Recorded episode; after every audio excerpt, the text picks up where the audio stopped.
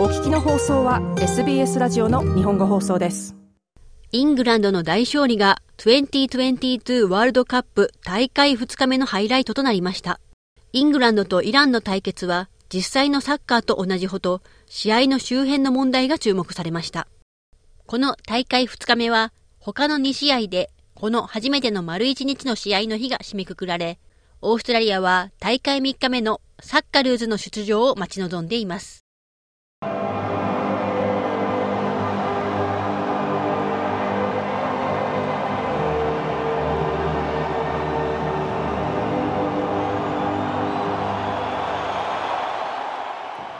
イングランドとのワールドカップの試合前に流れたイランの国歌。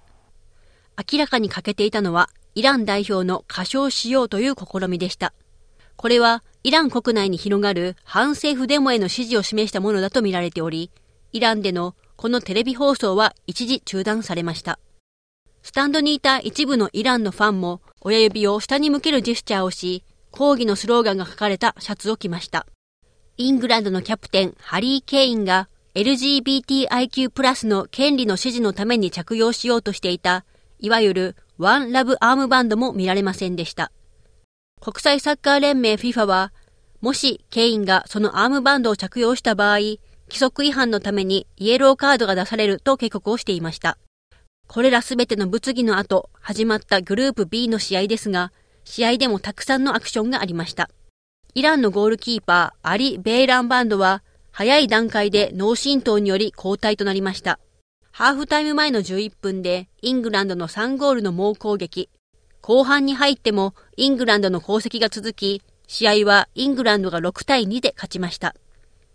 イングランドの2ゴールを決めたのはブカヨ・サカ選手です。サカは通常よりもっと良いスタートを切る必要があったと述べています。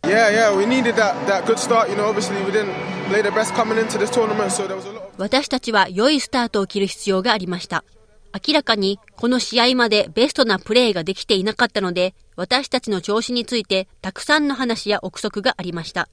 しかし今日は私たちは皆さんに自分たちがどれだけのクオリティを持っているか、そして何ができるかを示しました。サカ選手はこのように述べました。また、イランのカルロス・ケイロス監督は、試合後、イングランドだけではなく、自身の選手にも賛辞を送りました。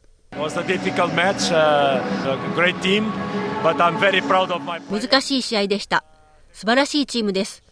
しかし、私は自分の選手たちをとても誇りに思っています。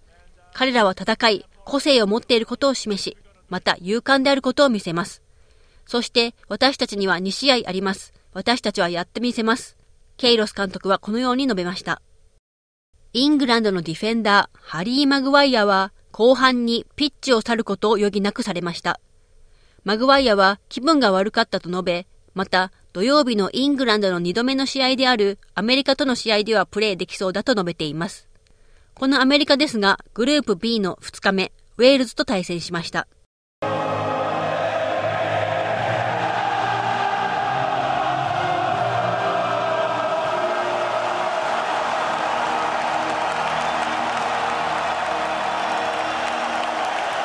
有名なウェールズの国歌であるランド・オブ・アワー・ファーザーズが1958年以来初めてワールドカップのステージで鳴り響きました。また、アメリカは全大会で衝撃的に出場を逃し、今回8年ぶりの出場でした。前半36分、先制ゴールを奪ったのは若いアメリカ代表。このゴールは彼らのスーパースター、クリスティアン・プリシッチによってお膳立てされ、元リベリア代表のレジェンドで現在はリベリア大統領のジョージ・ウェア氏の息子、ティモシー・ウェアによってスコアされたものです。一方でウェールズも64年ぶりのワールドカップ出場でしたが、おとなしくはしていませんでした。80分にウェールズのキャプテンガレス・ベールがアメリカのディフェンダー、ウォーカー・ジマーマンに倒され、ウェールズが PK を獲得し、これをベール本人が決めました。試合はそのまま1対1で終了しました。これまでワールドカップに出場したことのなかった偉大なサッカー選手の一人であるベールは、ロブ・ページ監督が自分たちがパフォーマンスを改善するのを助けてくれたと述べました。そしてグループ A の優勝候補であるオランダは終盤にかけて2ゴールを奪い、セネガルに2対0で勝利しました。83分、コーディ・ガクポがセネガルのスターのゴールキーパー、エドゥワール・メンディを破り、ゴールを決めました。そしてアディショナルタイムにデイビー・クラーセンが2点目を獲得し、オランダの勝利を確実にしました。セネガルのミッドフィールダー、イドリッサ・ゲイエは、セネガル代表は不運であり、もっと良い結果に値したはずだと述べました。大会3日目はサッカルーズの初戦となります。挑むのは前回の優勝国であるフランスです。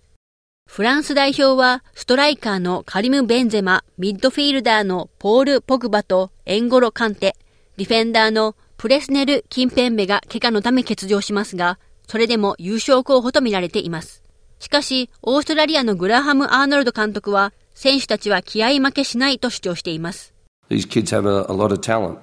and I know their mentality. That's the biggest thing. 選手たちには多くの才能があります。そして私は彼らのメンタリティを知っています。それが最大のことです。彼らは誰からも後ずさりしません。彼らは前を向いて前進する方法しか知りません。それは前にいるのが誰であってもです。アーノルド監督はこのように述べました。オーストラリアは2018年のワールドカップでもフランスと対戦し2対1で敗れています。その日プレーしたキャプテンのマット・ライアンは結果を不運に思ったと述べています。大会3日目のもう一つのグループ D の試合ではデンマークとチュニジアが対戦します。またグループ C も大会3日目にスタートします。リオネル・メッシのアルゼンチン代表はサウジアラビアと対戦します。そしてメキシコとポーランドがドーハのスタジアム974にて対戦します。この試合のレフリーとなるのはオーストラリア人のクリス・ビースとなっています。以上、SBS ニュースのスーニール・アワスティのレポートを SBS 日本語放送の上村優子がお伝えしました。もっとストーリーをお聞きになりたい方は iTunes や Google ポッドキャスト Spotify などでお楽しみいただけます。